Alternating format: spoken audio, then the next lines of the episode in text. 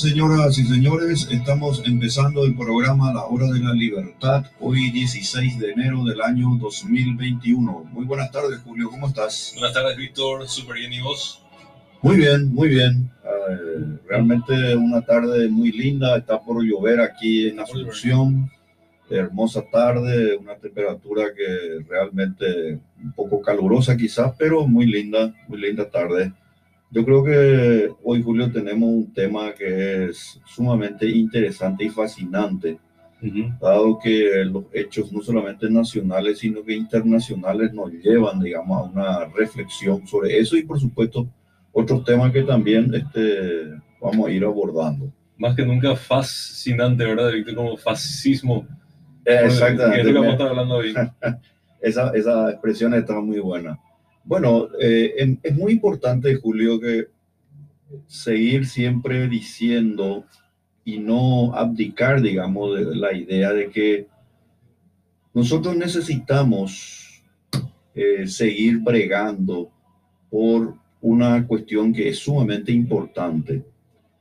Para las grandes transformaciones siempre ha existido un cúmulo de ideas previas que cargaron los cañones de las revoluciones.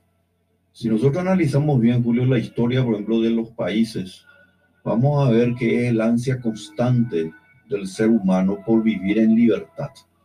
Lamentablemente, hay que ser sincero, la historia demuestra que a esa ansia constante del ser humano, de alguna manera, de ir un poco eh, teniendo lo que se denomina más horizontes de mejor bienestar eh, con libertad, siempre se opusieron eh, algunas organizaciones y personas cuyo propósito no es precisamente la de la libertad, sino que lo contrario, ¿verdad?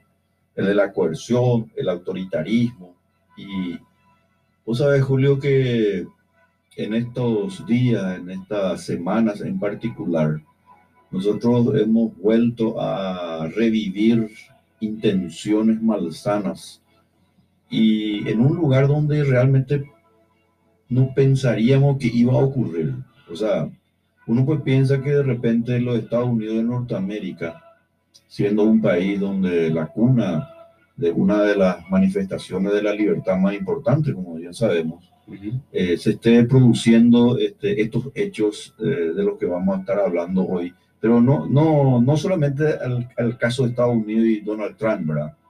Que en realidad es sencillamente una pequeña muestra de lo que es el autoritarismo, el fascismo, ¿no? sino que en realidad esto tiene una suerte de ejemplificación a nivel mundial.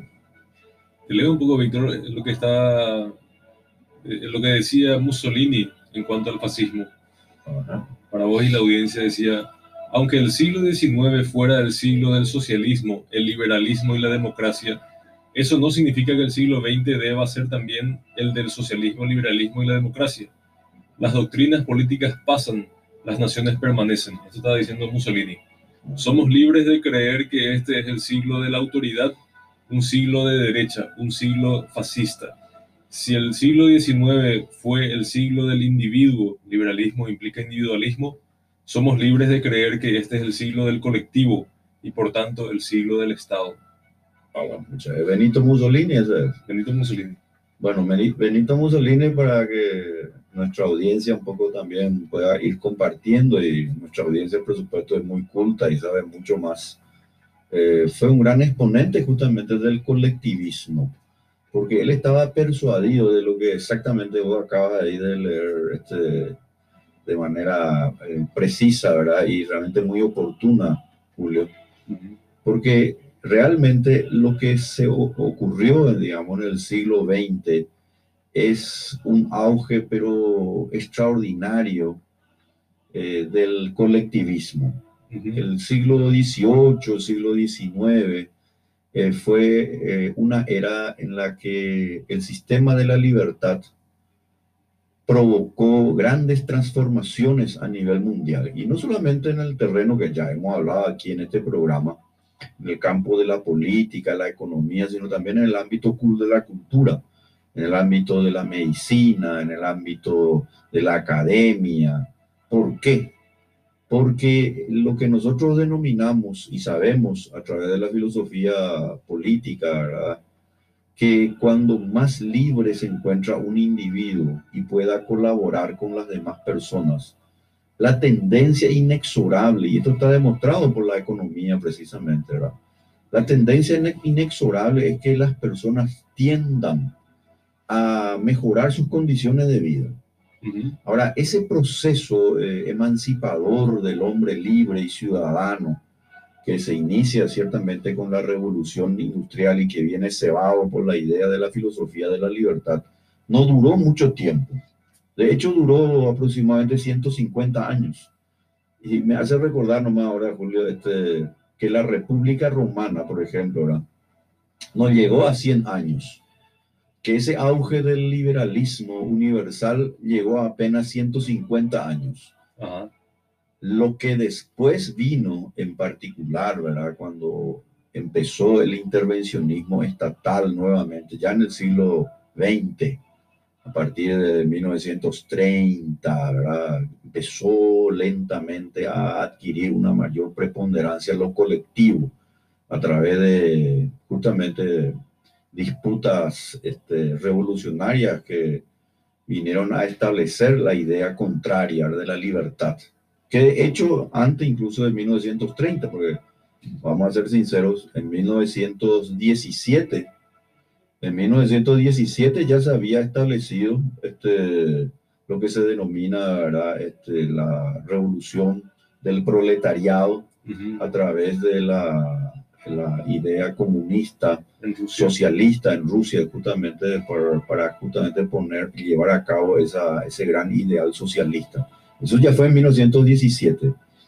En consecuencia, eh, fue lentamente eh, destronándose de su lugar este, realmente emancipador la libertad y fue perdiendo, como se dice, una suerte de luminosidad.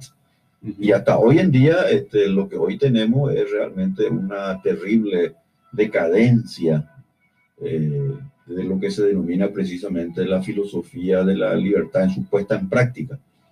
Y eso se nota, ¿verdad? Porque los gobiernos y las organizaciones, muchas veces privadas, que se valen de los gobiernos, por eso es muy importante también decirlo, este, pues, han ido afanosamente conculcando los derechos individuales. Todavía tenemos, como se dice, una suerte de, de resabios muy fuertes del liberalismo eh, eso no se puede negar, pero es tan fuerte el intervencionismo en todas partes que nosotros, por ejemplo, estamos perdiendo este, valiosos aportes que han sido justamente la explicación del progreso, no solamente material, sino que también cultural de las naciones. Por ejemplo, Estados Unidos ha entrado ya, hay que ser sincero, en una lenta y permanente decadencia y solamente como para ilustrar a nuestros oyentes, cuando viene la decadencia de los Estados Unidos, este, vino en realidad eh, de diversas maneras. Pero un ejemplo así que muy notorio y así que se puede realmente notar eh, esa decadencia es por la influencia que tuvo el intervencionismo, las ideas este, neos, neocolectivistas, ya este, incluso eh, en los primeros años de la Revolución Americana de 1776, 1787, la Constitución. Cuando eso ya habían ideas colectivistas. Ya, ya, ya venían este, de alguna manera armándose, porque los padres fundadores, los founding fathers, ¿verdad? La mayoría de ellos eran ciertamente libertarios en el uso que nosotros le damos hoy en día. Ahora, hay que ser sincero, dentro de esas líneas de pensamiento de los padres fundadores, no todos eh, coincidían, que de luego eso es muy bueno que sea así, no todos coincidían en la misma línea de pensamiento. Por ejemplo, Jefferson Thomas Jefferson, aquí en Murray Rothbard, por ejemplo, el gran Murray Rothbard, consideraba como un genuino libertario. Murray Rothbard, por ejemplo, este, que sabemos es fundador y prácticamente el auspiciador de lo que se llama el anarcocapitalismo, habiéndolo estudiado a los padres fundadores con suma profundidad, así como otros también historiadores, pero citamos a Murray Rothbard porque es un referente, ¿verdad? Este, Murray Rothbard consideraba justamente entre los padres fundadores a Thomas Jefferson como un genuino libertario. Y tenía, y tenía algunas disputas, digamos, de orden interno, pero siempre con un ámbito de mucho respeto entre ellos. Porque los padres fundadores partían pues de una suerte de tradición cultural que es lo clásico, ¿verdad?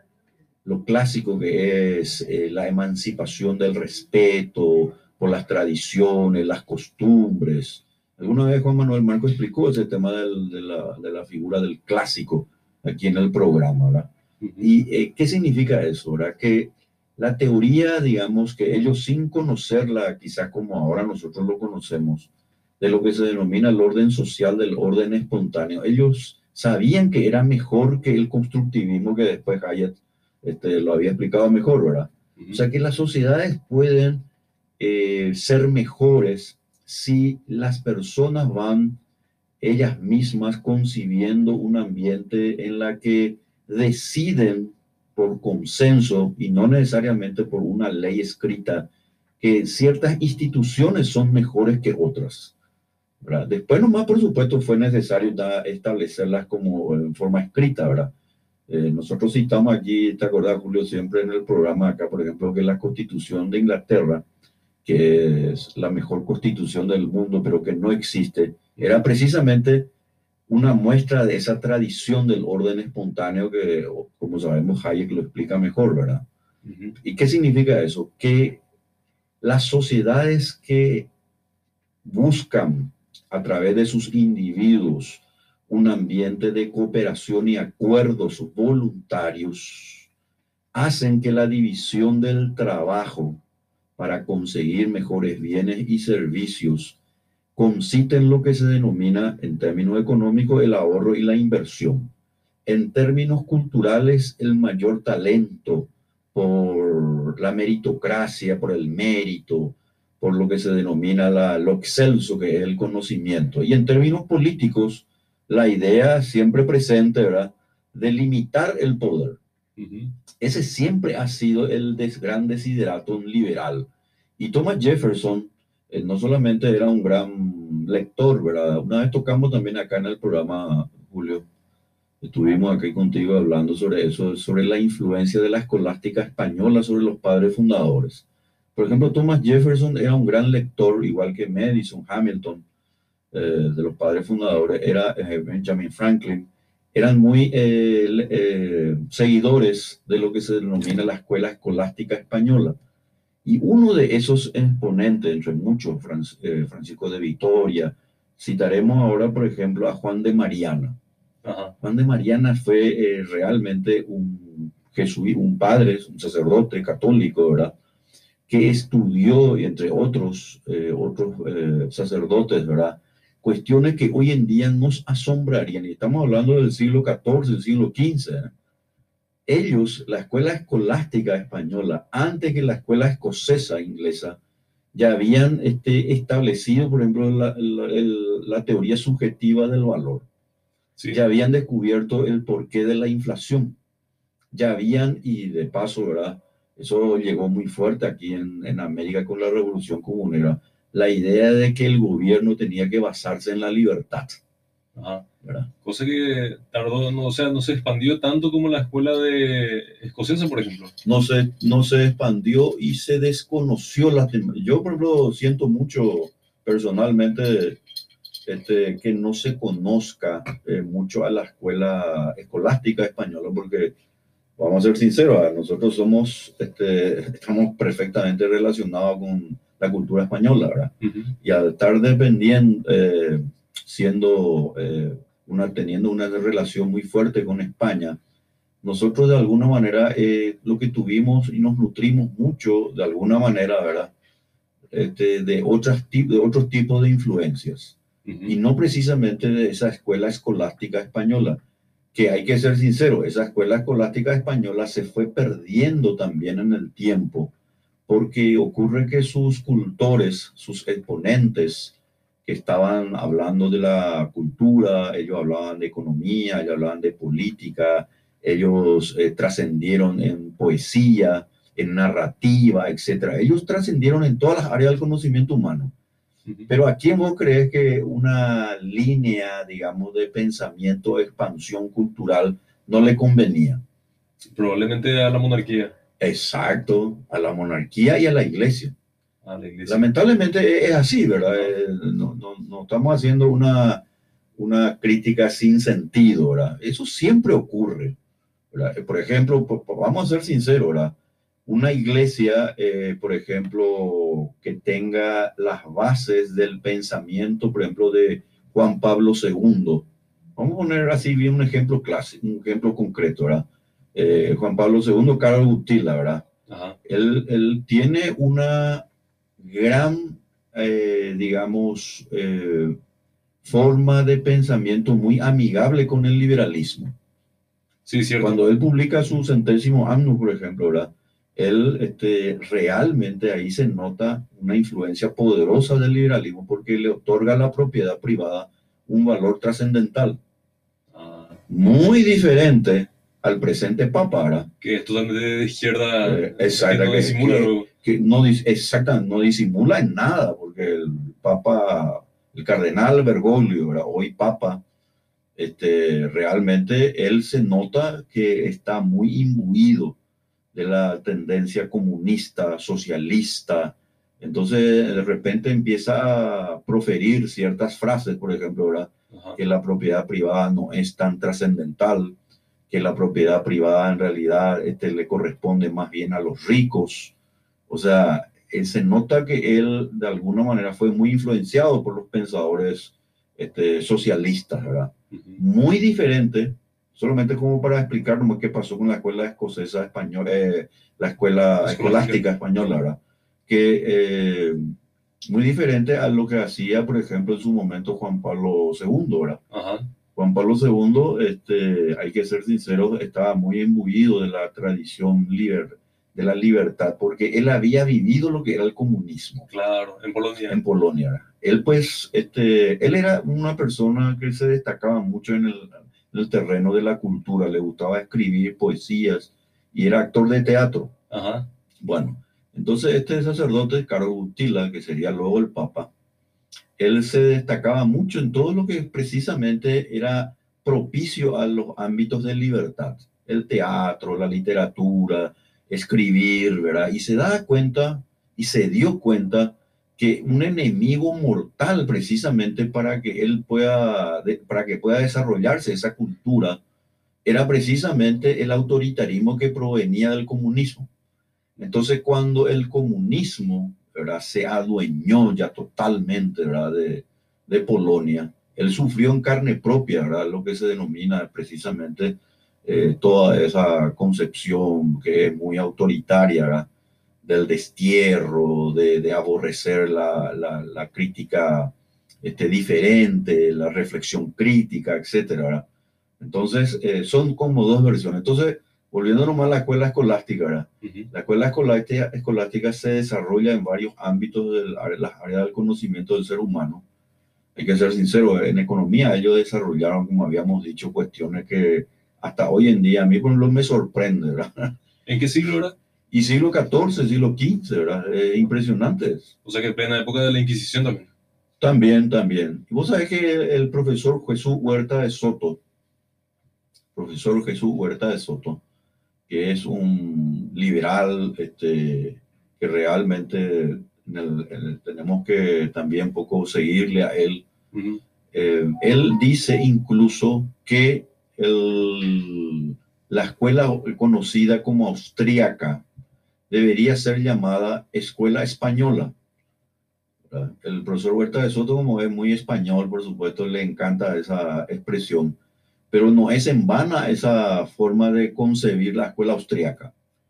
Porque nosotros, pues, Eh, escuela Austríaca de Economía la conocemos porque obviamente se generó mucho en, en, ese país, Austria, de acuerdo a los preceptos que habían justamente elaborado economistas, pensadores, ¿verdad? Eh, que no eran muchas veces incluso como eh, economistas, ¿verdad? Ah. Por ejemplo, Karl Menger no era economista. Ah. Karl Menger era abogado. O sea, él era una persona que le gustaba la, estudiar el orden social, ¿verdad? Pero de otro punto de vista, pero se encontró, ¿verdad? Con toda una playa de conocimientos previos. Y esos conocimientos previos, ¿de dónde otra vez venían? De la escuela austriaca, perdón, de la escuela escolástica española. Pero ¿qué pasaba allí, verdad? Y vos que sos profesor de inglés vas a poder entender muy bien esto, Julio, ¿verdad? La escuela, la escuela escolástica española produjo importantísimos documentos y libros pero estaban en español. Ahí está, ahí está la barrera. Claro, y el auge de España, que ciertamente se daba en ese momento y que fue un imperio también, ¿verdad? Llegó un momento dado, pero vino también la declinación de España. Y la declinación de España fue absorbida por dos grandes ejes de países, Francia e Inglaterra. Entonces el mundo cultural, el mundo de las ciencias en general, vamos a decir, ¿verdad? de la cultura, ¿verdad? En, en, todos sus, en todas sus facetas, se fue desarrollando mucho en tanto en el idioma inglés como en el idioma del nuevo francés, ¿verdad? El francés, como sabemos, en un momento dado era el idioma de la diplomacia. Sí. Uno no podía ser este, embajador o cónsul sin hablar perfectamente, por ejemplo, el francés. De luego, eso también fue modificándose con el correr de los tiempos y como sabemos, hoy en día lo es prácticamente el inglés que es conocido ahora como el inglés viene a ser como una suerte del latín del siglo XX, siglo XXI. Y todo es explicable, ¿verdad? El tema de la hegemonía un poco de Inglaterra, la hegemonía, por supuesto, de Estados Unidos, la Primera, la Segunda Guerra Mundial. O sea que la escuela escocesa se expandió más porque estaba en inglés. La escuela escocesa se expandió porque eh, realmente hay que ser sincero, el, el idioma inglés le permitió, digamos, que más gente pudieran acceder a sus, a sus obras. Ahora, eh, eh, eso es algo que nosotros no podemos soslayar y para ponernos más un ejemplo, ¿verdad? Este, muchos de los libros de justamente Karl Menger, von Bauer y uno que nosotros bien conocemos y que siempre le citamos también aquí, un tal Ludwig von Mises. un tal Ludwig von Mises, él publicaba y, e incluso Hayek eh, ellos sus primeros libros, ¿verdad? Lo publicaron todo en alemán. Pero, ¿qué ocurría, verdad? El mundo ya había de alguna manera eh, ingresado al mundo eh, del, del, inglés parlante, o sea, se notaba la influencia ya en ese momento de Inglaterra. ¿Y qué ocurría? por ejemplo, el libro este, La acción humana, como sabemos, un jefe es un tratado, es un tratado de economía, por citar un ejemplo, ¿verdad? Se publicó en alemán, pero muchos años después recién tuvo su resonancia a nivel mundial. A nivel mundial me refiero a resonancia en los centros donde realmente tenía un eco, que era precisamente Inglaterra. Lo mismo le ocurrió a Hayek. Hayek cuando publica su libro La teoría pura del capital, este fue uno de sus primeros libros, cuando escribió muy joven. La teoría pura del capital, él lo publica en alemán. Y lamentablemente era por la misma cuestión que estamos hablando, por su influencia y la resonancia en el mundo, porque estaba en ese momento en alemán, recién se dio cuando fue traducida al inglés. En consecuencia, ¿verdad? Este, muchas de las obras de la escuela, en primer lugar, escolástica española, no fueron este, asimiladas en su debido momento, porque obviamente había, digamos, esa suerte de barrera, barrera una, limitación lingüística, ¿verdad? pero no, no, no lo fue así porque por fortuna, y esto lo, lo sabemos hoy por historia, ¿verdad? Eh, muchos de los que se dedicaban a las traducciones eh, lo hicieron de una manera extraordinaria. Entonces todos esos grandes aportes culturales llegaron a otros tipos de culturas. De hecho, eso sucedió también, Julio, es muy importante nomás eh, aclarar, eso sucedió con los pensadores griegos. Muchos pensadores, los primeros griegos, estamos hablando de Platón, Aristóteles, eh, más allá de que podamos discutir sobre su, sus, sus, influencias eh, en el tiempo, hay que ser sincero, fueron grandes pensadores, pero eh, si no hubiera sido precisamente por los glosadores latinos, ¿verdad? que fueron surgiendo justamente luego de, de, de, esa etapa donde empezó la decadencia tanto de Grecia como Roma, esas traducciones a los otros idiomas, ¿verdad? Se hubieran perdido para siempre. Exacto. ¿No te imaginas lo que hubiera sido no tener, por ejemplo, por, por, por citar nomás, ¿verdad? Una obra como Politeia, por ejemplo. Politeia es una obra trascendental de Aristóteles, ¿verdad? El que quiera entender la filosofía política no puede dejar de leer Politeia de, de Aristóteles, por, por, citar un ejemplo, entre otros. En consecuencia, eh, hay que ser sincero, lo que pasó con la escuela escolástica española fue esa. Uh -huh. Pero las traducciones eran de orden privado. Entonces, ¿cómo fue que Jefferson, Madison, Benjamin Franklin, eh, Hamilton, George, etcétera, ellos eh, leyeron a Juan de Mariana, lo leyeron en inglés. Híjole. Pero fueron traducciones privadas las que, las, las que le llegaban a ellos. Ah, no es que se masificaba una. No, no, no, no, no estaban, lamentablemente no estaban masificadas, ¿verdad?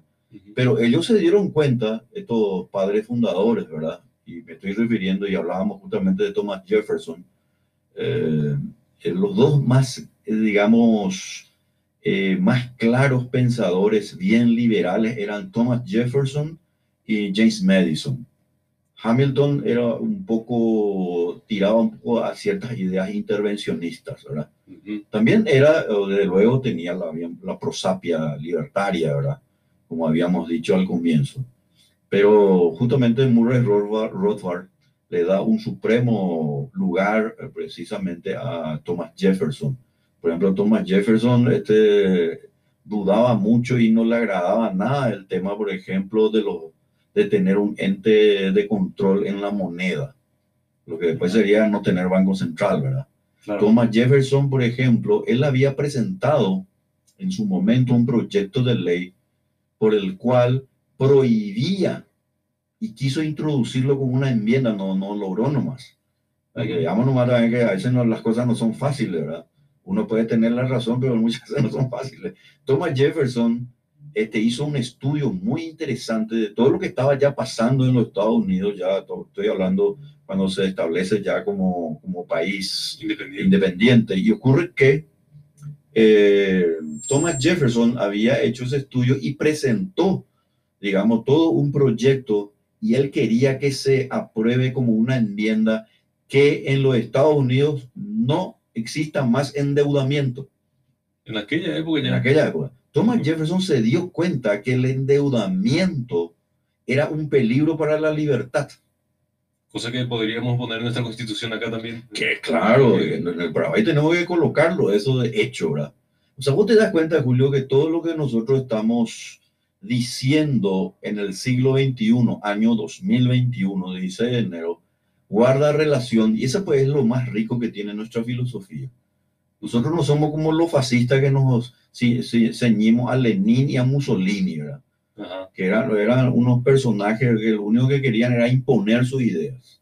Nosotros nos basamos en unas tradiciones y costumbres culturales de permanente eh, dinámica, en la que no todos estaban de acuerdo, como te había comentado, ¿verdad? Sí. Thomas Jefferson tenía diferencias con Hamilton, eh, a veces diferencias con Madison, ¿verdad? Y hoy, en pleno siglo XXI, en muchos países, y diría yo en casi todos los países, están con esta prédica. Y esta frase que voy a leer es la de un tal Vladimir Lenin, que muchos, por supuesto, lo van a reconocer en la historia, ¿verdad? Como una persona realmente este, muy inteligente, muy preparada. Incluso todavía allá en Moscú está su cuerpo embalsamado, ¿verdad? Y la frase dice así, y fíjense cómo es de actualidad y que nosotros no podemos dejar de lado porque sus seguidores le tienen a él como una suerte de Dios al que por supuesto le tienen que rendir una suerte de seguimiento. Dice así la frase, usaremos a los idiotas útiles en el frente de batalla, incitaremos el odio de clases, destruiremos su base moral, la familia y la espiritualidad. Comerán las migajas que caerán de nuestras mesas. El Estado será Dios. Ahí cierro comillas. Terrible. Sí, esa frase los medios ya te, te, da todo urticaria. Yo creo que tengo que tomar acá un medicamento porque me dio así una especie de salpullido. Como el ser. Sí. Bueno, ¿qué, ¿qué pasa con este señor? Este señor Lenin, lo que él pretende es, o pretendió en su momento, era llevar a cabo esa teoría que era del socialismo científico, que fue elaborada, como sabemos, por estos dos personajes, Mary Engels. Y Marcy Engels eh, eran precisamente personas que, a propósito, muy interesante, pero por cierto, este de Mario Centurión, el doctor Mario Centurión, llegó a hacer una conferencia en el movimiento Libertad y República precisamente sobre este tema que realmente fue brillante y lo desarrolló desde el punto de vista epistemológico y yo lo felicito nuevamente a Mario Centurión por aquella conferencia que llegamos a hacer, que no lo estamos pudiendo continuar con este tema de la pandemia, ¿verdad? Eh, pero mucho también ya vamos a ir nuevamente reencauzando nuestras actividades. Pero de todas maneras, vos te das cuenta, Julio, que la, la, frase, si uno la, la lee y la vuelve a analizar, lo que intenta es decirnos que lo que se busca es precisamente, de alguna manera, ir considerando que el ser humano es apenas un medio al que se le puede establecer unos fines que ellos van a decidir. O sea, el ser humano para las ideas colectivistas, para los fascistas, para los autoritarios de siempre, siempre es una suerte de circunstancia, no es un principio, es una mera circunstancia, no es un valor en sí mismo. En cambio, para la idea de la libertad, para el liberalismo, ¿verdad? Eh, el individuo, el ser humano, es un ser precioso que fue creado por Dios. Y aquellos que por ahí, por algún motivo, no son creyentes y que tienen todo el derecho de serlo, sencillamente por ser una criatura, el ser humano, ¿verdad? Que ha logrado un estadio de evolución tal que debe ser respetado porque tiene, eso sí, derechos naturales que son inalienables. Usted da cuenta, Julio, que ahí nomás ya hay una gran diferencia. Y ahí nomás empiezo, vamos a hacer una suerte de enrosque, así tipo como una suerte de nexo, ¿verdad? ¿Qué es lo que pasó en los Estados Unidos eh, últimamente? Nosotros no vamos a hablar, como yo solo decía, o dijiste también una vez, Julio, nosotros pues no venimos a defenderle a Donald Trump. Nosotros lo que defendemos es la idea que está representando él. Nosotros estamos en muchas cosas, podemos estar y estoy en desacuerdo con Donald Trump, pero en muchas cosas estoy de acuerdo con él. Y lo que voy a defender, pese a que muchos ya me dijeron, ¿verdad? Que ya estaba equivocado. Una señora, por ejemplo, que siempre nos seguía en nuestro programa, este, me dijo por las redes sociales, yo siempre lo, lo creía usted un gran referente a cosas, pero ahora me doy cuenta que usted es un loco, me dijo. de un por otro, ¿eh? Entonces le contesté, ¿verdad? Con mucho respeto le contesté, ¿verdad? Le agradezco mucho, señora, pero le quiero decir nomás que las personas normales no están haciendo muy bien aquí en la tierra todavía es capaz que se necesiten más locos, le digo. Pero con todo respeto, ¿verdad? Bueno, ¿qué es lo que está pasando? Lo que está pasando es que esta prédica, ¿verdad? De incitar eh, el odio. Y vos sabés lo que pasó, Julio, en los Estados Unidos de Norteamérica. Eso está pasando en Europa también. Ellos crearon lo que se denomina, eh, lo que ellos denominan que los que hablan a favor de la libertad, de la república, del libre mercado, son incitadores del odio. O sea, nosotros, por ejemplo, tenemos el discurso del odio. Ah, ok. El discurso, no, no, el discurso del odio es la persona, por ejemplo, Donald Trump es el que elabora y es un, digamos, un líder que tiene discurso de odio. el discurso de odio es la persona que de repente dice, señores, hagamos bien acá las cosas porque no se puede estar en contra de la religión. ¿No te imaginas que para ellos eso es discurso de odio? Que el presidente de los Estados Unidos, por ejemplo, agarre la Biblia y participe en una marcha pro vida, ¿verdad? Eso para ellos es discurso de odio. Por que el presidente de los Estados Unidos diga que es preciso que eh, los Estados Unidos vuelva a sus faenas institucionales que son el principio de los Estados Unidos, es decir, que vuelva a su constitución, que así lo dijo Donald Trump, eso es discurso del odio. ¿Sabe por qué volver a la constitución? Y ellos nomás ya interpretan eso, porque para ellos volver a la constitución primigenia de Filadelfia, la constitución, la más grande constitución del mundo, ¿verdad? Es la supremacía del, del, del hombre blanco. Ajá. Sí, es el tema del momento. Ese es el tema del momento, la supremacía del, de supuestamente del hombre blanco que no tolera la diversidad. Por lo tanto, el que habla de pro vida, el que habla de respetar la religión, el que habla de respetar la constitución, de, de respetar la república, de respetar los acuerdos voluntarios, el libre mercado, etcétera, es una persona que tiene discurso de odio. Y el discurso del momento es dar privilegios a las clases o las personas históricamente discriminadas, por ejemplo. Exactamente. Ese es el discurso de, moda que está. El discurso de moda. Entonces, ¿qué es lo que nosotros estamos eh, asistiendo entonces?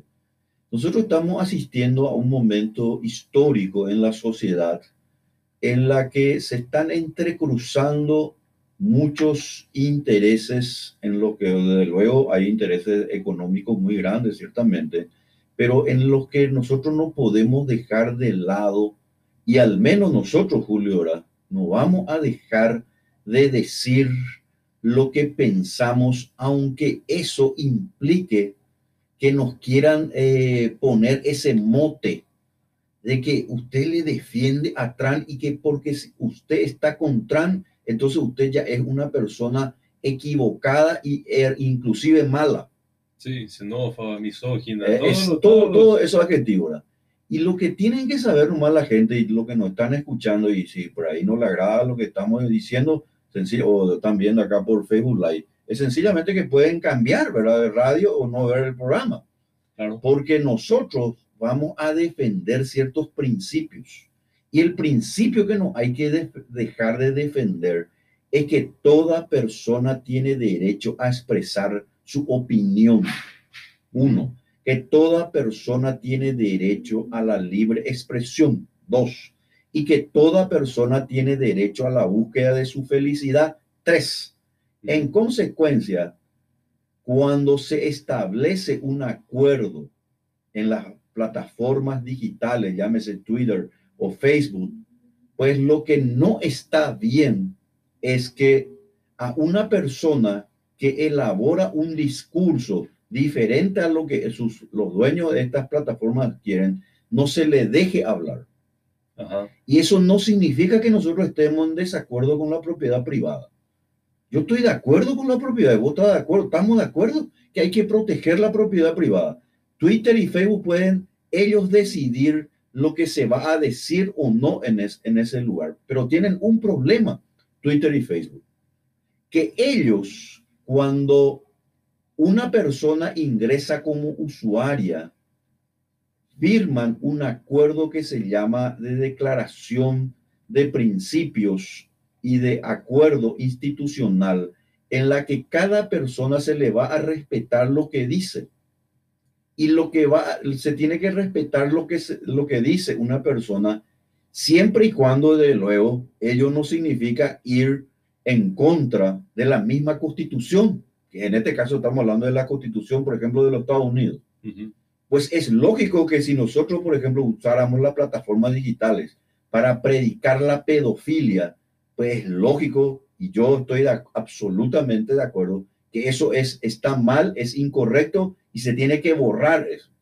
Porque eso no es libertad de expresión. Eso es ir contra un derecho que las constituciones de los, del mundo, las constituciones del mundo, y porque nosotros como civilización hemos creado y considerado que esa forma de crear, de, de, tener relaciones no es la correcta. Es un delito. Que al final y al cabo se convierte, como sabemos, en el derecho penal en un delito, ¿verdad? Pero que sabemos no está bien. O sea, moralmente no está bien que yo predique eso. Pero si yo predico, señores, aquí lo que tenemos que hacer es fortalecer los lazos de la familia. Acá lo que tenemos que es fortalecer a nuestros países como estados soberanos para no tener que depender de un nuevo orden en la que algunos o algunas empresas empiezan a coaligarse para definir lo que está bien y lo que está mal, pues eso no puede ser un motivo para cercenarle la opinión, porque eso no estaba establecido en el contrato en Twitter y Facebook. Entonces la pregunta, por eso es que nosotros hacemos esta pregunta, ¿qué está por encima de las diferencias entre las personas? ¿Qué está y qué es lo que resuelve la controversia entre las personas? Lo resuelve la constitución. Y la constitución de los Estados Unidos en su enmienda, tengo entendido, 25, quinto, quinta, establece el derecho a la libre expresión, a la libertad de opinión. Ahora, si Facebook, y esto es muy importante para los que nos están escuchando, si Facebook desde un inicio nos dice a nosotros, miren señores, esta es una plataforma digital, el que quiera hablar acá de pro familia, de que quiera hablar de acá, de tener un Estado soberano que va a promover la libertad, que va a promover que no haya más impuestos o más endeudamientos, ustedes aquí no van a poder entrar. Porque nosotros estamos de acuerdo con hacer que la prédica de la familia ahora ya sea una cuestión secundaria. Para nosotros la familia no es lo importante. Muy bien, eso es lo que ellos deciden. Quiere decir que yo ya no voy a usar esa plataforma digital. Sí, es lo que pasó. La semana pasada hubo una purga, Víctor, de, de varios grupos, eh, páginas y conservadores, así, personas conservadoras, que perdieron, por ejemplo, 100 mil eh, seguidores. De repente tenían menos en Twitter. Sí. Un día amanecieron con 100 mil seguidores menos. Hay un grupo de Facebook que se llama Walk Away, que significa abandonar. Y que ese grupo tenía 500 mil personas, que, que, eran personas del Partido Demócrata que estaban queriendo dejar el Partido Demócrata. Facebook eliminó ese grupo de un día para otro. ¿Qué querían, qué querían hacer, Julio? Querían abandonar el Partido Demócrata, porque ya se volvió demasiado de izquierda. Personas ya no comulgaban con el Partido Demócrata, querían abandonar. Por eso estaban en un grupo que se llamaba Walk Away. Así mismo. Y Facebook eliminó, de un día para otro, eliminó un grupo de 500 mil personas. Así mismo. O sea que hubo una purga contra, contra la, derecha.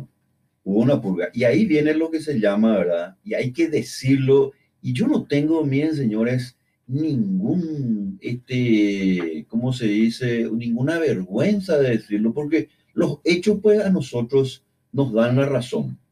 Esto se llama el efecto Trump. El efecto Trump. Casi 50 millones o más de personas se fueron a Telegram. Sí. Porque la gente no quiere y no está eh, deseosa de, aceptar el autoritarismo de Twitter. Ajá. Porque cuando una plataforma digital que en realidad debería respetar lo que la constitución dice como ley suprema, que haya diversidad de opiniones, ¿verdad? A menos que te digan directamente, señores, ustedes de este tema no van a hablar. Pues ahí vamos a ver qué hacemos. Pero en la declaración de acuerdo que uno firma, que uno firma en el sentido que le da su aceptar, ¿verdad? En las redes sociales, ¿verdad? Porque hoy es todo digital, no está eso. En consecuencia, la pregunta es, la, la cuestión es la siguiente, respetamos la propiedad privada, ciertamente, pero lo que no se puede aceptar es que habiendo ingresado como usuario a una plataforma digital, ahora resulta ser que uno no pueda manifestarse lo que la constitución a mí me garantiza. Y la constitución de paso de Paraguay también, eso es muy importante para que sepamos nomás también, la constitución del Paraguay también garantiza la libertad de expresión y de opinión. Eso es, eso es un avance extraordinario que tiene nuestra constitución, Julio. Sí, totalmente. Desde 1992 a Desde 1992. Nosotros muchas cosas podemos criticarle al Paraguay, pero si lo que nosotros no podemos es dejar de decir que la constitución del Paraguay, con sus defectos, que en un momento dado tenemos que reflexionar sobre ello, pero ha sido un avance, pero impresionante en cuanto se refiere a precisamente a avanzar hacia más espacios de libertad no es, desde luego, el ideal libertario al cual nosotros nos gustaría tal vez llegar. Por ejemplo, ya que estamos hablando del endeudamiento, ¿verdad? Del endeudamiento. Eso, por ejemplo, debería estar en la Constitución. El poder del Estado no tiene ningún derecho a hipotecar sobre las futuras generaciones asumiendo compromisos de bonos o endeudamientos externos que serán pagados por esas generaciones a quienes no se les ha consultado. Eso, por decirlo así, ¿verdad? Como un borrador, digamos, debe estar en una constitución.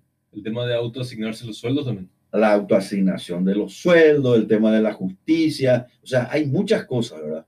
Pero lo que nosotros no podemos dejar nomás, eh, eh, Julio, es en decir eso. No es que nosotros estemos en desacuerdo con la propiedad privada. Estamos de acuerdo con la propiedad privada. Twitter y Facebook son de propiedad privada. Ahora, que no vengan Twitter y Facebook a querer cambiar unas reglas en las que asumimos para participar y ocurre que, porque ahora ellos tienen otra agenda pues entonces quiere decir que nosotros, desde luego, tenemos también todo el derecho de ir a otras redes. Lo que no tienen derecho es, como ocurrió, le hicieron eso a Parler, a la red esta Parler, ¿verdad? Sí. Que iba a ser un boom extraordinario y ellos lograron una colusión de empresas con Google, ¿verdad? Con Google para impedir usar la plataforma para que así Parler, ¿verdad? Pudiera emerger. Sí. Allí hay algo que no está bien. Ahora bien, ¿tienen el derecho de hacer eso? Parecería que sí, porque le asigna un interés comercial, digamos, de impedir que aparezca la competencia.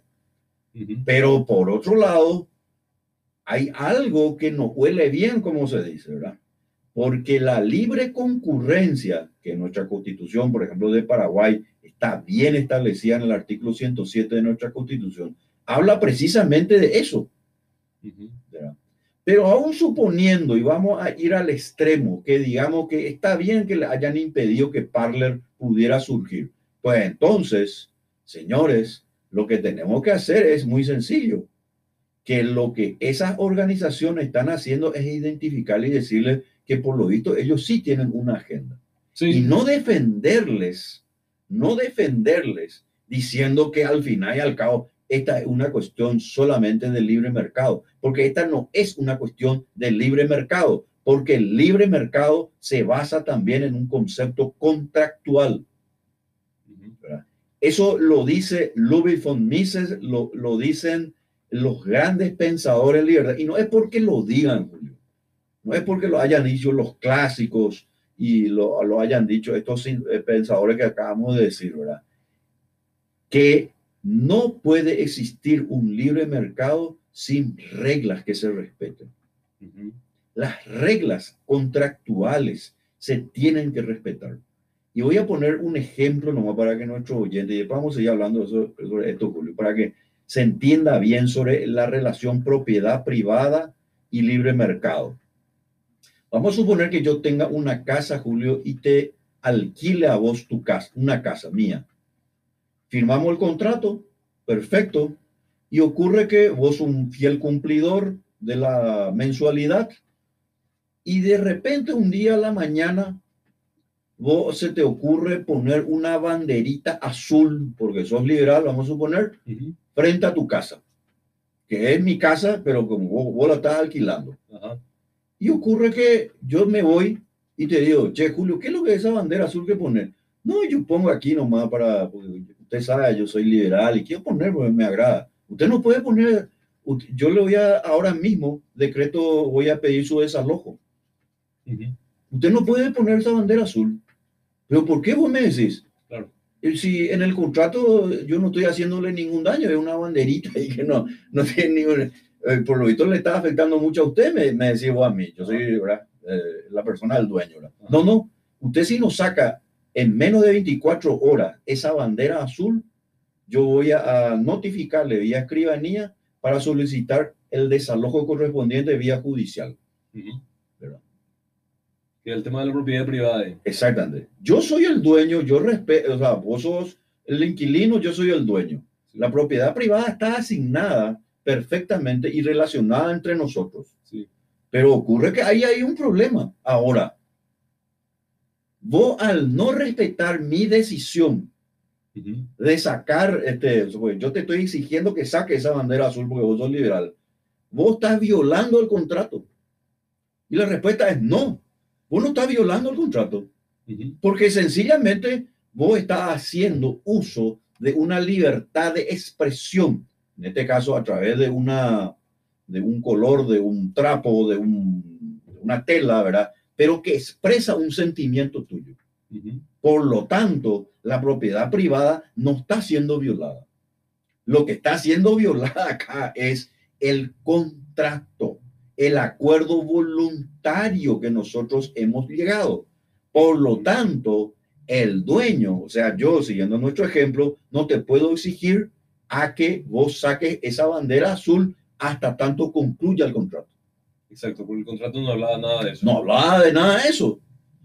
En consecuencia, cuando a Donald Trump, volviendo al ejemplo, ¿verdad?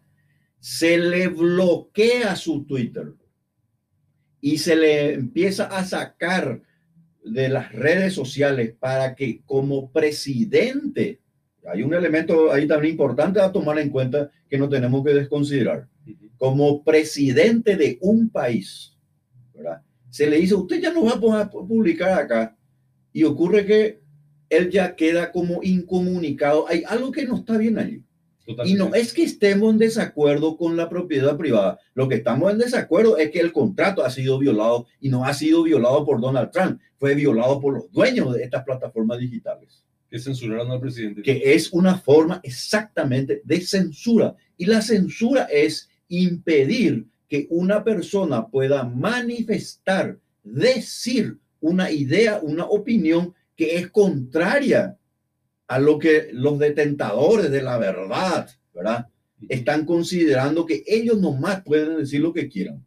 Por eso es que lo que le hicieron a Donald Trump está mal. Y no solamente está mal desde el punto de vista eh, eh, político, desde luego, sino que también desde el punto de vista de los derechos de propiedad, por lo que hemos explicado, pero está mal también desde el punto de vista moral, porque habiéndose establecido una relación contractual entre el presidente, en este caso Donald Trump, porque todavía él no era presidente cuando empezó a usar las redes de Twitter, ¿verdad?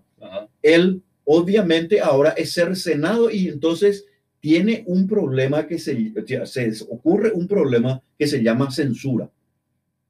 Y la censura aquí en Paraguay y al menos en las sociedades que todavía se precian de ser libres, está directamente en contra de cualquier constitución de la libertad o de cualquier constitución que se precie de, de alguna manera, salvaguardar la libertad. De una u otra manera. Y si hay alguna constitución que de alguna manera ciertamente resguarda esos requisitos, pues esa es la constitución de los Estados Unidos. Porque las enmiendas permanentes y constantes que se han venido haciendo era precisamente que no se cercene la libertad de opinión y de expresión de ningún ciudadano. Sí, pero el sesgo ideológico de estas eh, Big Tech es evidente. esa palabra, esa palabra, Julio, es la palabra exacta. Sesgo ideológico. Y ninguna persona puede ser discriminada por su ideología y por su raza o condición social económica. ¿De dónde creen estos nuevos fascistas? Estos son los fascistas que argumentan a favor del poder en contra de la libertad. Ese es el tema que no hay que dejar de decir, porque o si no, nosotros le estamos dando a ellos el argumento para que sigan avanzando y nosotros nos debilitamos. Pero hay algo bueno en toda esta historia, Víctor. No sé si llegaste a leer que Facebook y Twitter perdieron más de 50 mil millones de dólares en, Ahí está. en la bolsa de valores. Ahí está, exactamente. La pregunta es por qué, ¿verdad? Y creo que ya lo dijimos en gran parte. Volvemos en tres minutos.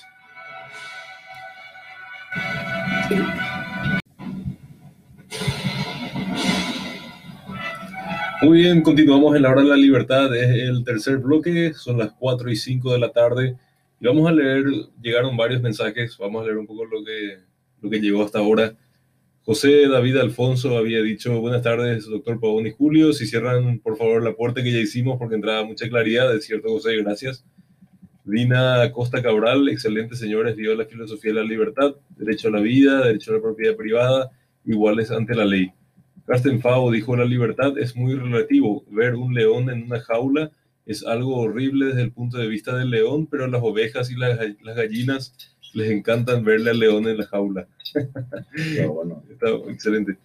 Betty Lobos dice, inspirador, doctor Pavón, por sus conocimientos, por sus convicciones y por su coraje para defender y promover la filosofía de la libertad. Germán Kretschmer, es un gustazo escucharlos en la Prédica de la Libertad. Saludos, gracias Germán. Eh, Betty Lobos Bolat, magistro doctor Pavón. Gracias Betty. Rubén Milciades González eh, dijo, democracia, no estamos acostumbrados, pero tenemos que seguir con la concienciación. Exacto, Rubén.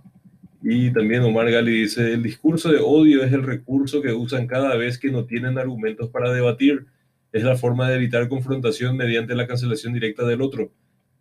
Exacto. Y Carsten envió otro de, que habla sobre la Corte Suprema de Estados Unidos, muchos años atrás, emitió un fallo que existe una cantidad crítica de clientes a partir de la cual una empresa ya no puede argumentar propiedad privada.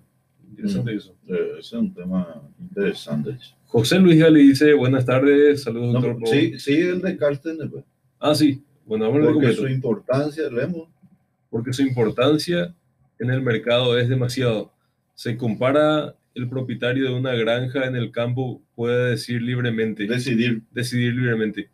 ¿Y quién permite? ¿A quién permite? A quién permite entrar y a quién no. Pero el propietario de una autopista privatizada que cobra peaje ya no puede prohibir el acceso a la gente que no les guste. Por ejemplo, ningún republicano puede usar esa ruta. O sea, a partir de cierta importancia, la empresa tiene que ofrecer su servicio a todos. Interesante el mensaje de ¿Y había de Rubén Milciades? Eh, ¿Eso le dice Rubén Milciades González? Sí, él escribió varios. Tenemos que cambiar nuestro paradigma con la concienciación, ¿verdad? Sí, exacto. Eso ya le dice, ¿verdad? Exacto. Sí, porque viste que salta, pues, ese siempre es un poco ese cuando se hace en directo. Salta de repente el comentario. Ajá. Ah, también José Luis Gali nos envía saludos y un placer escucharlos. Y Germán Kresmer dice que Venegas Lynch no coincide con nuestra visión. Sí, me parece bien. Sí, sí, yo lo, leí también a, Alberto. Sí, claro, que, claro que no, no. Eh, por eso justamente decía, ¿verdad? No, no vamos a coincidir en, en todo, ¿verdad? En cuanto se refiere a la idea en sí misma. ¿Le parece que estaba a favor de la censura a, Trump? Mm, no, no, No tanto, no, la verdad que este, no me puse a escudriñar así directamente, porque para de repente leerle a, por ejemplo, a Daniel Alena hay que tomarse su tiempo, porque las argumentaciones muy consistentes, ¿verdad? Pero eh, acá lo importante nomás es lo siguiente, Julio, ¿verdad? Eh, en el liberalismo no existe una verdad revelada. Eso para empezar. El que crea que en el liberalismo hay una suerte de verdad revelada, pues sencillamente y lamentablemente no puede ser llamado liberal, ¿verdad? Porque en el liberal pues no existe un catecismo. Lo que existe son eh, ciertas, ciertos principios y valores de los cuales eh, nosotros asumimos a través de una serie de, teorías y teoremas. Ah, tenemos un oyente, sí. Adelante. Buenas tardes. Hola, buenas tardes. Sí, buenas tardes, ¿cómo está? Sí, muy bien, muy bien, muy interesante. Estoy escuchando el programa. Algunas veces sintonizo eh, y justamente estaba escuchando partes de lo que estaban conversando eh, sobre lo que está pasando en los Estados Unidos. Yo no soy ninguna intelectual, eh, yo soy una ciudadana común como dicen nuestros representantes, pero tengo derecho y tengo la libertad de expresarme también. Por supuesto, adelante señora. ¿Cuál es su nombre? ¿Podría darnos, por favor? Me llamo María Eugenia. María Eugenia. Reyes y hace 21 años vivo en los Estados Unidos. Por lo tanto, si yo hablo, voy a hablar de experiencia, no de intelectualidades ni filosofía, eh, no no me siento capaz de estar eh, discutiendo sobre eso, ¿verdad? Pero eh, lamentablemente ya casi un año no puedo volver a mi residencia, que es en el estado de la Florida, donde esa es, eh, es el estado más latino de los Estados Unidos, donde tenemos, pero la inmensa mayoría son cubanos, cubanos americanos, de casi toda Latinoamérica, Centroamérica, eh, y últimamente una invasión de venezolanos por el problema que, que todos conocemos, ¿verdad? Y una cosa es, aquí tenemos todos los canales, por supuesto, de la Unión Americana y también los latinos, porque ahí habemos como le dije, un montón de todos los países, ¿verdad? Y conocemos demasiado el problema social, económico, político, comercial de esos países, en especial Venezuela y ni hablar de Cuba. Sí. Eh, hace 21 años que yo resido y solo escuchar los comentarios a veces me da pena. Eh, se dicen tantas cosas sin, sin conocer, no sé si porque leen, pero eh, no quiero ser tan largo, le quiero decir más referente y cómo funciona allá el, el problema este o el asunto de si yo rento un departamento, una casa allá la persona que renta pasa a ser directamente eh, una dueña, por decirlo, es así, ¿verdad? O sea, en el sentido que puede hacer lo que le da la gana de esa eh, casa o ese apartamento que renta. Dueño y libre de hacer lo que ahí no se mete, a no ser que haga un escándalo o algo fuera de la ley del lugar, que es muy difícil allá. Tú puedes hacer todo, pero cuando está fuera de la ley, está escrito, no importa que sea el presidente, ni el hijo, ni el Yarir Entonces, mire, totalmente diferente. Allá, el que te renta tiene que arreglarte. Si tú, la, la canilla se dice acá, ¿verdad? El, el, el grifo de tu cocina, tú que estás rentando, no es tu, tu problema arreglar, tiene que arreglarte el dueño de la casa. Si gotea tu casa, no eres tú que estás rentando, me tienes que arreglar, tiene que ser el dueño de la casa. Ah, no me arregla, no me arregla un mes, no me arregla dos veces, Ajá, yo le mando una carta o me comunico con él y digo, mira, si tú no me arreglas esto, yo no te pago. Por eso no te va a echar. Entonces tú no pagas, pero tienes que abrir una cuenta corriente a nombre de, del dueño de casa o a nombre de, del Señor y te vas acumulando. Tú no le pagas hasta que no te arregla. No te arregla, entonces te vas a la corte, porque ya no hay comisaría, ya todo es corte, corte, cárcel y corte. Entonces, eh, para que sepan, porque la gente habla, tú sabes, yo hablo por experiencia, por eso le dije, no quiero discutir. Otra cosa, lo de Donald Trump. Yo soy ciudadana americana. Eh, yo no apoyo, eh, no estoy en contra que le hayan suspendido. ¿Sabe por qué? A cualquiera le pasa eso. No solo a Donald Trump. Ya la ley es para todos. Aquí mismo hay gente que aterra como habla. Eh, un criminal. Mazzoleni, eh, repito lo que leo. Y como estoy habituada, ya son 22 años creció ya, me, me choca, me hace tanto daño, porque aquí no se respeta a nadie ni a nada y cualquiera se pega lujo si es mujer, como la señora de este Friedman, que es esto, que es aquello, que es. Atacan a la persona humana. Eso es horrible es criminal. En los Estados Unidos no se puede hacer eso. Ni siquiera acusar a alguien que tienes una empleada, te robó, tú sabes bien, pero no tiene pruebas, te vas vos y no se va. Entonces quiero más que sepa, muchos hablan porque leyó, así no es allá. Y él sabe por qué le quitaron de todas las redes sociales, porque él estaba incitando a hacer lo que pasó en el Congreso, que yo sin ser, yo soy naturalizada nomás, tuve vergüenza. ¿Eh? Y yo le apoyaba al señor pero lo que él empezó a incidentar y a hacer para que acontezca me da vergüenza. Eso ya no se permite. Y me, van a hacer a mí como le hicieron a él. Es sencillamente porque está incitando la violencia y allá todos tenemos la, la constitución, nos ampara a tener armas.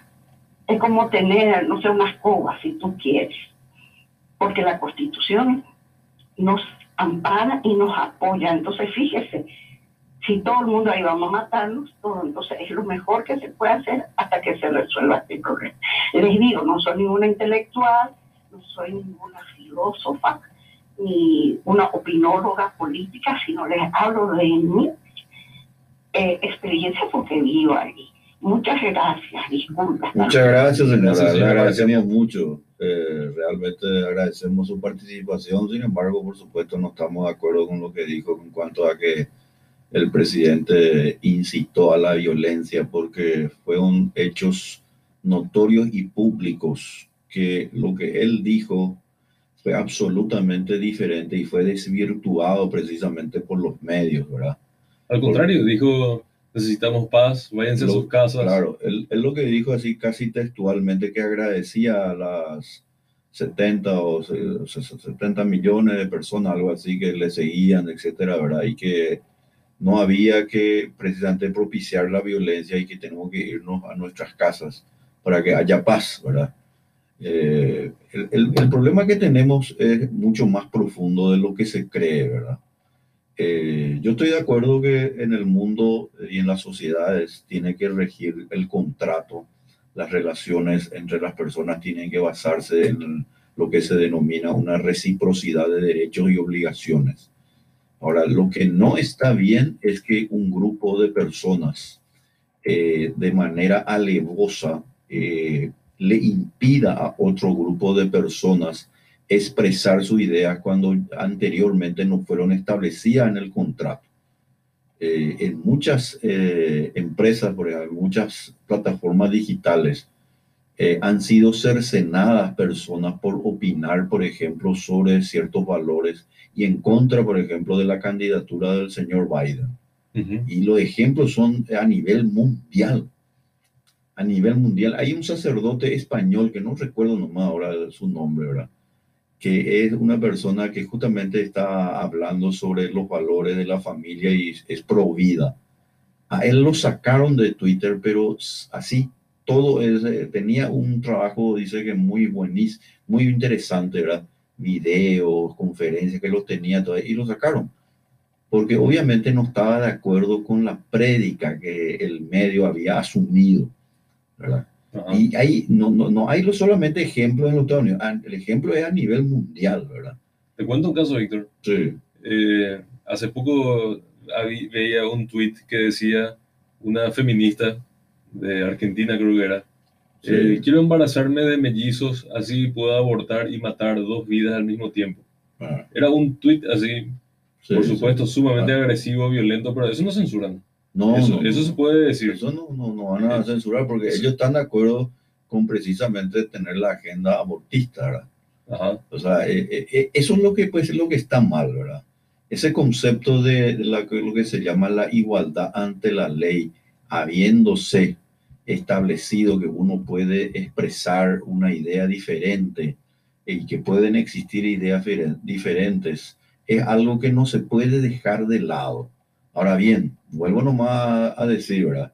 Si Twitter y Facebook te dicen a partir de ahora, bien señores, usted si quiere permanecer en esta red y va a hablar contra la agenda que tiene esta red, que es pro aborto, por ejemplo, que tiene todo su derecho en cuanto se refiere a que, por lo visto, es una línea que ellos eligieron, ¿verdad? Eh, y que eh, nosotros no estamos muy interesados en todo lo que significa este, el respeto por las religiones, especialmente por la tradición judeo-cristiana, por ejemplo. ¿verdad? Eh, no vamos a publicar y no vamos a hacer ningún auspicio de lo que se denomina marchas pro vida, por ejemplo te va diciendo así, o sea, es como su estatuto. Una empresa pues tiene su estatuto, ¿verdad? Es lo mismo que ocurre, por ejemplo, en un medio periodístico. Nosotros, toda persona tiene el derecho a la libertad de expresión y de opinión, pero ninguna persona tiene derecho a exigirle a que se le publique su opinión, por ejemplo, en un diario determinado. Claro. Vamos a suponer que yo, este, eh, diga, por ejemplo, eh, tengo, eh, elabore un artículo y diga, señores, esta es mi, mi opinión sobre tal tema y le voy y le digo a un diario, acá ABC, a La Nación o lo que sea, yo quiero que ustedes publiquen esto. Y ocurre que el diario me dice, no, nosotros no, no queremos publicar lo que usted está diciendo. Allí hay una agresión a la, a la, libertad de opinión. No, no, hay una agresión a la libertad de opinión. Ah. Ahí pues está el, el, el quid de la cuestión porque le asiste a la empresa privada, ¿verdad? Decidir si va a publicar o no. Claro. Ahora, si el diario, siguiendo con nuestro ejemplo, dice en alguna parte del diario, van a ser publicadas todas las opiniones, ¿verdad? De que, que hablen sobre ciertos temas en el momento en que el diario lo considere de acuerdo al espacio disponible, pues ahí va a ingresar, por ejemplo, mi artículo y va a estar a la espera y en algún momento probablemente se va a se va a publicar. Siempre y cuando vaya con la línea de pensamiento del diario también. Que tenga que ver con la línea de pensamiento del diario. Y ahí pues viene el tema del contractualismo, el contrato. Si hay una cuestión que en el liberalismo, en la filosofía de la libertad, resulta ineludible de considerar, porque sin el cual no podría de hecho haber libre mercado, es el contrato. Pero no se piense que cuando nosotros hablamos de contrato, estamos hablando de un documento formal, donde dice las partes y, eh, las cláusulas, etcétera, que es lo, común de un contrato. No solamente de eso, estamos hablando de un acuerdo entre las partes. Un acuerdo entre las partes significa que las mismas se tienen que respetar porque rige en todo contrato el principio de la buena fe, o sea, la bona fide, eso ya los romanos nos enseñaron, pero hace miles de años, por el cual todo contrato, aunque no esté escrito, se basa precisamente en la buena fe. Cuando una de las partes cree que la otra parte está rompiendo ese principio contractual o esa buena fe esos derechos y obligaciones, aunque no estén escritas, pues una de las partes tiene el derecho de, de alguna manera, de solicitar la rescisión de ese contrato. Y en caso que la situación lo amerite, puede solicitar incluso la indemnización por los daños y perjuicios concurrentes. En consecuencia, lo que dijo la señora eh, María Eugenia, con todo respeto, la respetamos por supuesto su opinión, pero el presidente Donald Trump nunca incitó a la violencia. Esa palabra incitar, y de paso hoy leí en varios medios paraguayos nuevamente la misma cuestión, ¿verdad? Que por ejemplo la, la hija de, del presidente Donald Trump, eso salió en varios medios paraguayos, ¿eh? Eh, la, la, Ivanka Trump, sí. Ivanka Trump pues, está, quiere vivir en Florida, en Estados Unidos, ¿verdad? Y ocurre que salió ahí que los vecinos no quieren que ella viva ahí porque ella tiene un discurso de odio. Otra vez. En la prensa le catalogaron y le pusieron ese título ¿verdad? a Ivanka Trump, la hija del, presidente de los Estados Unidos. Pero le dieron a entender al mundo a través de, de ciertos medios de comunicación que después tienen sus ramificaciones, ¿verdad? Que Ivanka Trump lo que hace es tener un discurso de odio, por lo tanto, los vecinos del lugar donde ella eligió vivir no la van a dejar en paz hasta tanto ella salga de ahí. La pregunta nomás es, el discurso en todo caso de odio, de intolerancia, ¿de dónde viene? Claro. Porque si uno le escucha y alguien que tenga un mínimo sentido de responsabilidad y por decir algo mejor, un mínimo sentido de curiosidad. Lee y le sigue a Iván Catrán a propósito, posible, posible candidata. 2024. probable candidata presidencial, ¿verdad? Que ya la están queriendo bajar por este motivo. Justamente por eso, ¿verdad? Claro. Eh, si tiene la, una persona tiene la mínima curiosidad, más Julio, ¿verdad? Ya lo oyente, de saber cuál es el discurso de Iván Catrán, que a propósito vino acá en Paraguay, ¿verdad? Y se portó como una rama, como una persona, pero afable. Vino y tomó tereré con las personas, una persona que tiene un discurso conciliador, ¿verdad? Que ciertamente, ¿verdad? Este, es atractivo todo su discurso y ella misma, ¿verdad? Porque obviamente ella es representante de algo muy importante que es lo similar que pasa también con su padre, con Donald Trump. No, ellos ya no son, ¿verdad? Solamente unos líderes. Donald Trump no es un líder nacional. Él se convirtió en un líder mundial porque hay una causa que se está defendiendo. La libertad. Y eso, la libertad. Y eso es lo que a los izquierdistas, a los comunistas, a los estatistas no les agrada. Y no les agradó lo de hecho desde el año 2016, cuando Donald Trump, este ricachón, decían ellos, ¿verdad? ¿Qué va a saber? ¿Qué principio va a manejar este? Se va a presentar, le quiere ganar a Hillary Clinton, ¿verdad? Ellos pero se mofaban, se rieron, pero se burlaban. Donald Trump, candidato a precandidato primero, ¿verdad? Del Partido Republicano, pues Donald Trump gana la candidatura presidencial por el Partido Republicano. Ahí lo ya la ceja de los muchachos ahí de la izquierda ya empezó a, a, fruncirse, ¿verdad? Número uno, candidato. Muy bien, pero que este tipo no puede ser, que señora. Bueno, ocurre que este señor no solamente se vuelve diferente a lo que los políticos comunes iban diciendo, sino que Donald Trump empieza a elaborar un discurso que ya no estaba dirigido solamente a los que siempre estaban de alguna manera relacionados con la política.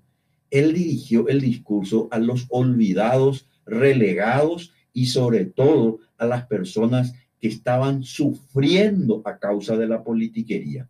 El hombre y la mujer común de la calle él se dirigió con esa manera lógica neoyorquina de hablar, ¿verdad? a lot, a lot. no es a lot Esa forma que vos sabes perfectamente de Julio, ¿verdad?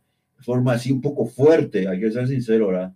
De, de decir las cosas, pero se dirigió al hombre y la mujer común de la calle, a ese granjero, Era a esa persona que ya no quería lo de hecho saber nada de la política, porque cuando escucha lo política y escucha Estado y escucha todo lo que significa ¿verdad? el centralismo del poder, saben que sencillamente le vienen para joder. Entonces esa gente no participaba y si participaba eh, tenía una suerte de desinterés, ¿verdad? Pero cuando viene una persona y te dice, señores, yo estoy dispuesto a, a hacer esto, a que en esta ciudad que ahora se está despoblando, vuelvan los puestos laborales. Y voy a, hacer que estos chinos, por ejemplo, que se llevan prácticamente todos nuestros productos y que, que nosotros le dejamos entrar a ellos y ellos nos colocan lleno de regulaciones, pues yo lo que voy a hacer es acá que haya reciprocidad, señores. Claro. Entonces, si ellos nos colocan impuestos, nosotros le vamos a colocar impuestos, porque no puede ser que la, gente común norteamericana esté sufriendo desempleo porque a causa de estos chinos y de la política, de los intereses del gobierno central, del propio gobierno central norteamericano, lo que haga es sencillamente enriquecer a ciertos grupos. Cuando una persona viene y te, te, dice de esa manera, pues vos le empezás a escuchar. Vos podés estar en desacuerdo o no con él, pero la verdad que es un discurso, un discurso que reivindica unas cosas reivindica la cuestión de que lo que más importa en una sociedad es sencillamente hablar con la gente común. y no solamente con los intelectuales, los pseudo intelectuales, porque eh, estos tampoco son intelectuales, ¿eh? son autoritarios y fascistas. Totalmente. O sea, es que yo creo que por más que ganó Biden, eh, Trump le dejó la vara muy alta y Biden no va a poder volver atrás en muchas cosas. Por ejemplo, en su política con China, en la política en cuanto a los puestos laborales, defender los puestos laborales nacionales. Así mismo. Ya te cuento nomás ya que estamos hablando de Biden ya ahora, ¿verdad? Biden está proponiendo un, un programa económico que va a causar estrago en los Estados Unidos.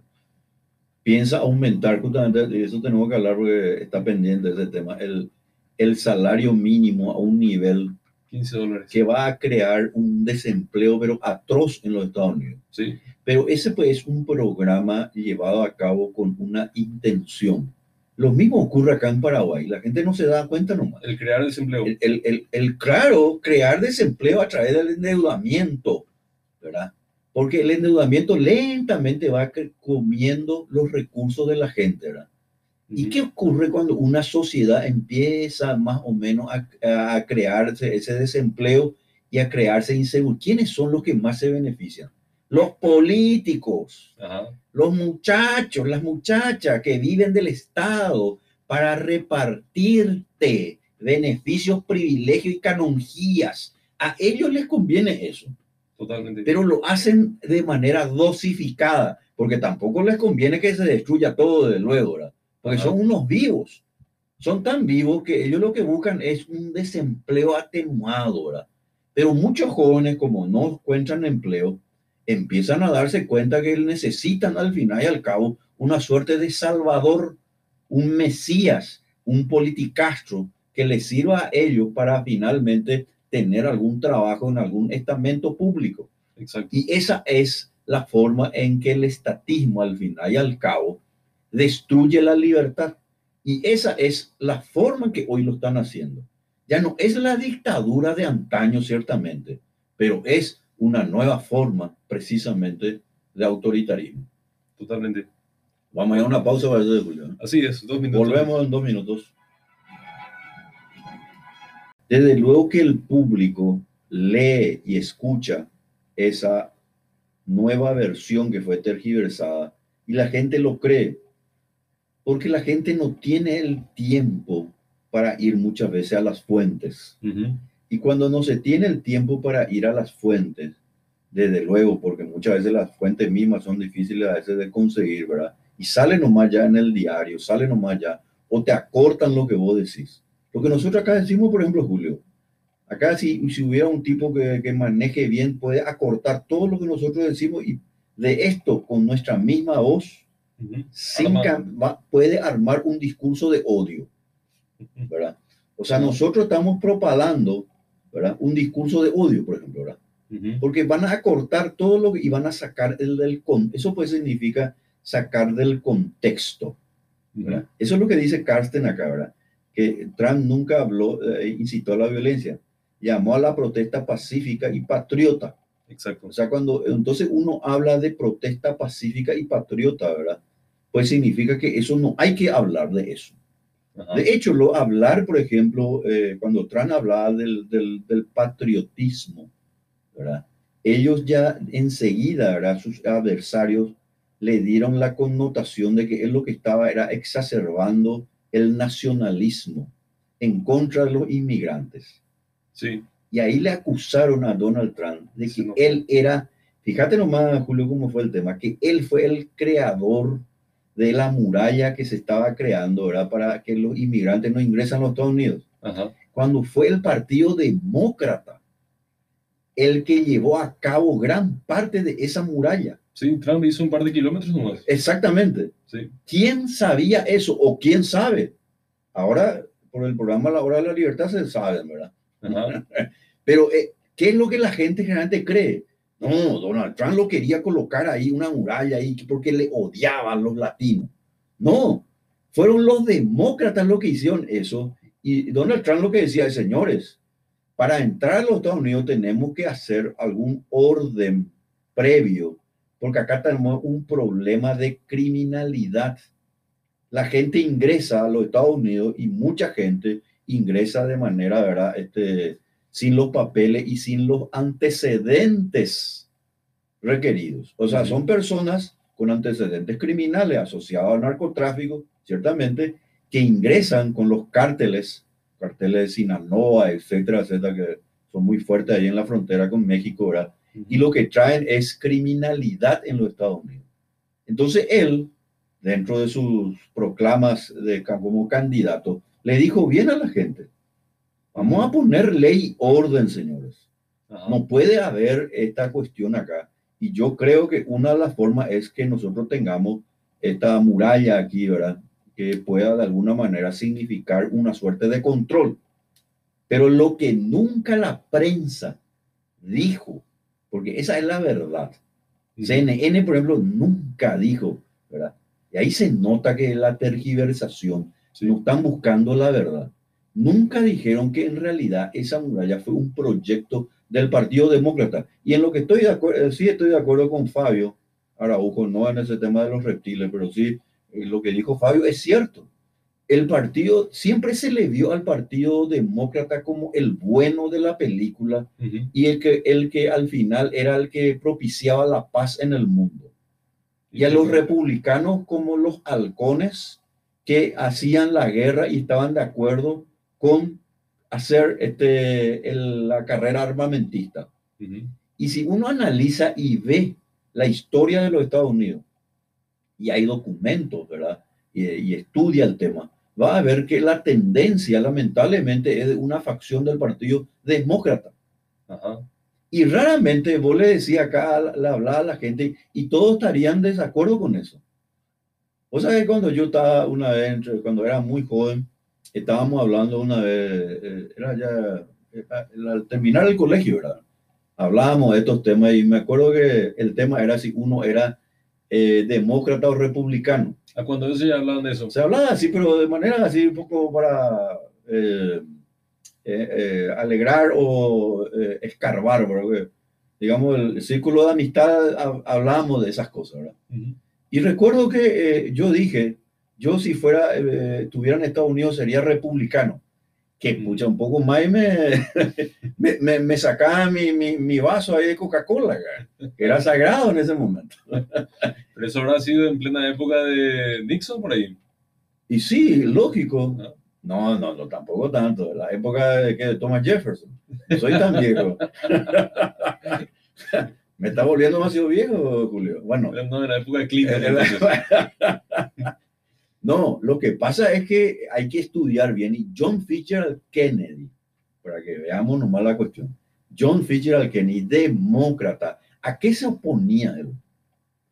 él se opuso a la invasión precisamente de países extranjeros y le iba cortando, y Bob Kennedy, su hermano, era otro que estaba también en el ojo del FBI y la CIA, mm. ¿verdad? Porque tan, los Kennedy, tanto John Kennedy, ¿verdad? Como Bob Kennedy, ellos no querían eh, ingresar, o sea, ingresar en guerras internacionales y cuando ellos empezaron a elaborar ese discurso que lo dijeron, ¿a qué ellos estaban oponiendo? ¿A quienes ellos le convertían su adversario? A la industria armamentista. Y esa es una de las razones por qué le mataron a John Kennedy. Porque él no estaba de acuerdo con seguir en la guerra y seguir siendo un país que ingresara en los asuntos que de alguna manera Estados Unidos no tenía por qué meterse.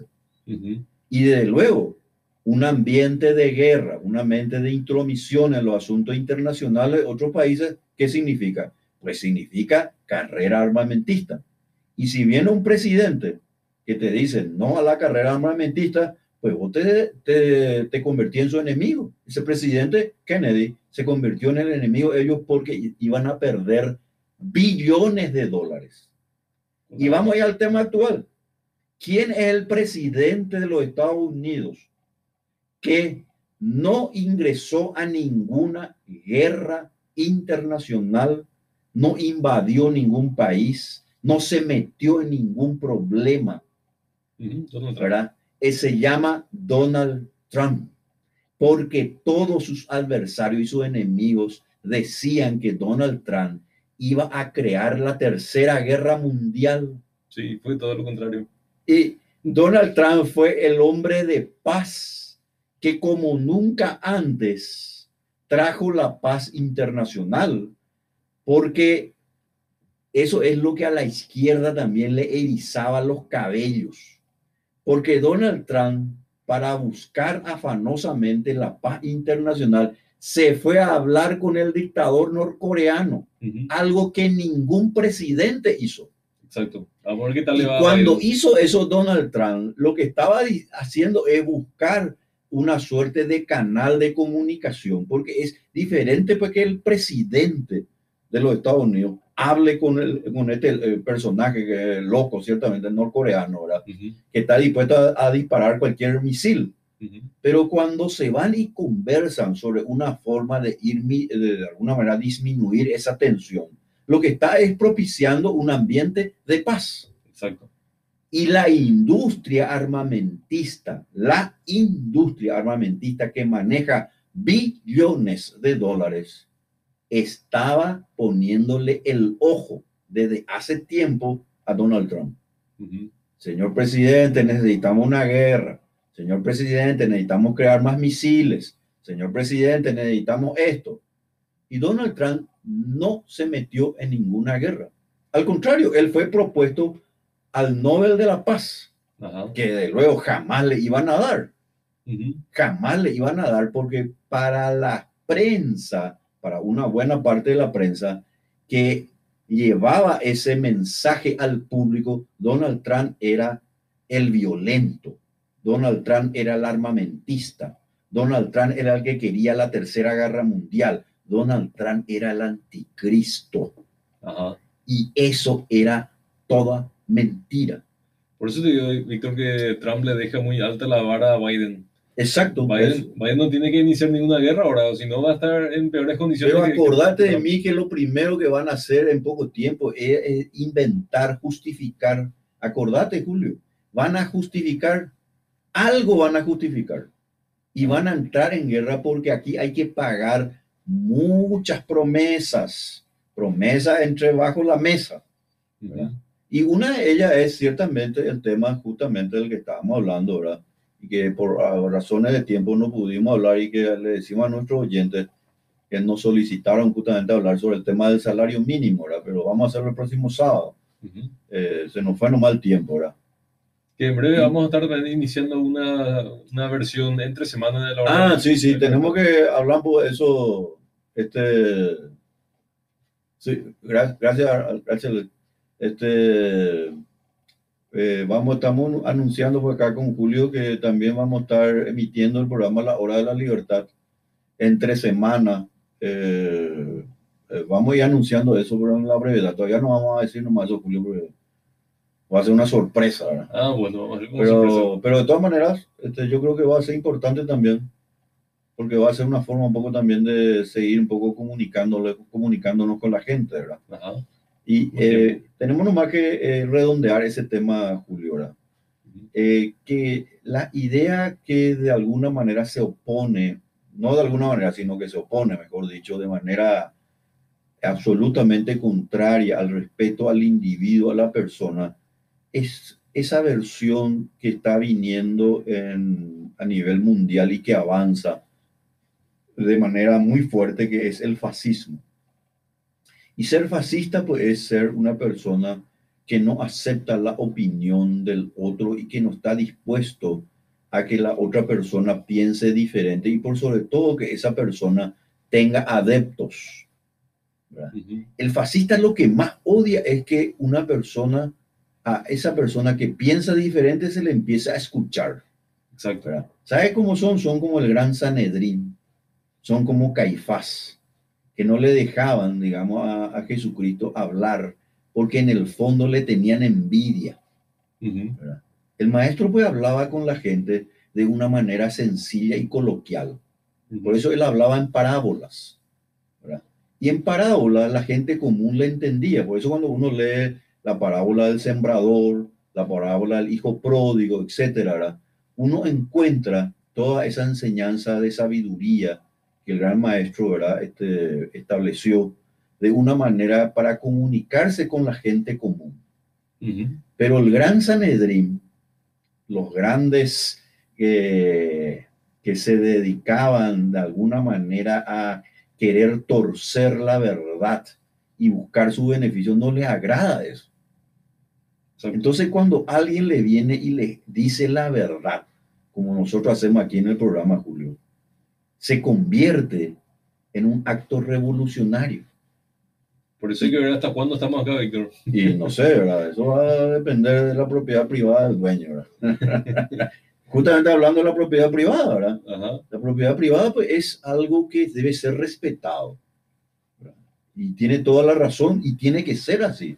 Ahora, No. habiéndose hecho una relación contractual, hay que ver, ¿verdad? Cuáles son las cláusulas correspondientes. Por eso que decimos que en el caso de Donald Trump, eh, no está bien el haberle bloqueado y el haberle cercenado por pensar diferente.